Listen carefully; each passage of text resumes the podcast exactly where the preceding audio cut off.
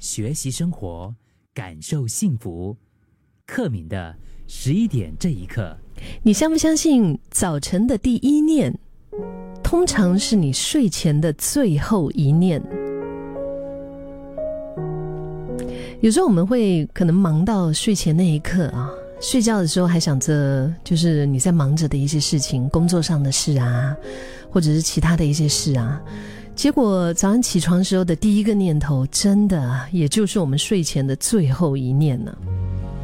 如果昨天晚上我睡觉前心情不好，啊，可能为着一些处理不好的事情感觉到压力，我睡醒来之后呢，那第一念，真的也的确还是一样，这种感觉很糟，这种感觉好像我们的头脑整晚都没有休息到，就是那个思绪啊，挂在工作上挂了一整晚。所以，如果是这种起床方式的话，啊，一起床就会立刻真的是觉得压力，可能会觉得头痛、疲累，甚至是会持续这样子的感觉一整天。我在阅读到这句话的时候，早晨的第一念，通常是我睡前的最后一念。我第一眼看到这句话的时候，我就觉得哇，真的。我睡前那一刻，我在想什么，真的太重要了，真的太重要了。如果我希望我明天早上起来的时候是心情好的，是心情平静的，是充满 energy 的，嗯，那我在睡前我要想一些什么呢？如果我们在睡前就会认为自己睡不够，认定我们明天早上起来一定会很疲倦。那不管是你睡九个小时、八个小时、五个小时、四个小时，无论你睡几个小时，都没有办法改变你隔天醒来的那种疲倦的感觉。嗯，如果你在睡前你在想我。李芳 OK。如果睡前在想我，可能醒过来的那一刻，第一个就是你睡睡前你最后想到的这一个人吧。你在想着他，当你睡醒了之后，嗯，你第一个想到的人应该也是同同样的，就是他，对吗？所以你想要跟他说晚安，你想要跟他说早安。但如果我们睡前一定认定自己睡不够，其实隔天醒来。的确，真的，不管你睡多久，你还是会觉得自己睡不够，因为我们已经选择让我们的潜意识替我们决定，我们隔天醒来的时候就是很疲倦。所以，是不是可以在上床睡觉前，我们选择性的用我们想要的那个状态来建立比较强而有力的一种心态吧？就比如说，我们可以跟自己的身体说：“啊。”谢谢你今晚给我这几个钟头的睡眠，让我可以得到充分的休息，然后在早上醒来的时候可以精神饱满。在睡前有意识的、主动的告诉自己：我明天早上醒来之后要有什么感觉？我隔天醒来之后，多数都会有这样子的感觉。其实这个挺神奇的，但是我觉得我们每个人都可以试一试。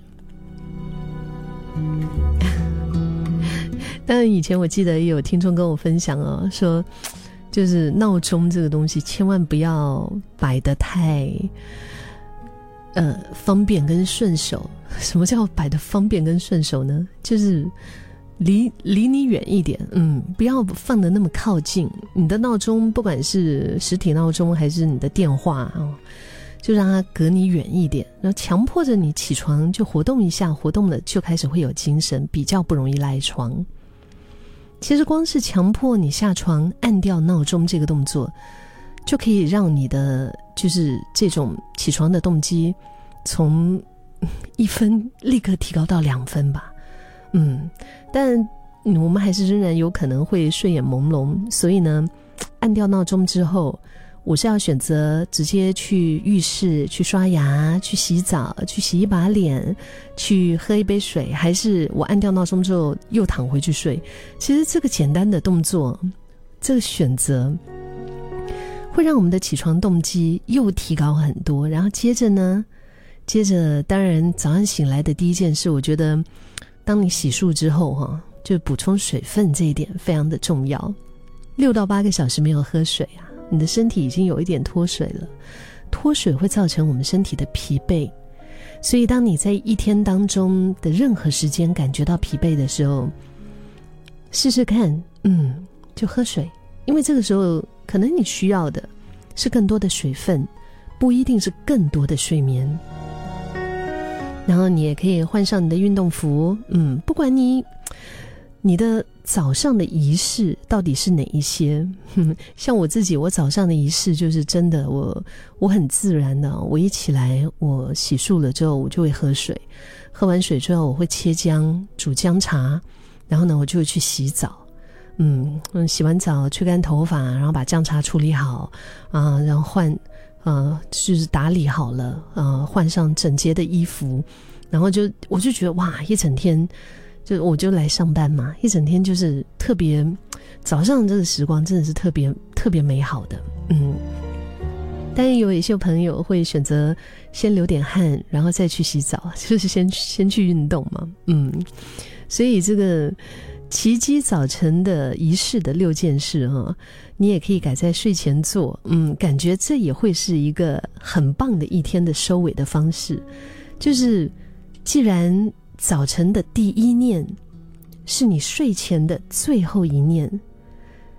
所以今天晚上在睡觉的时候，就选择一下你想要明天早上起来的时候想到什么吧。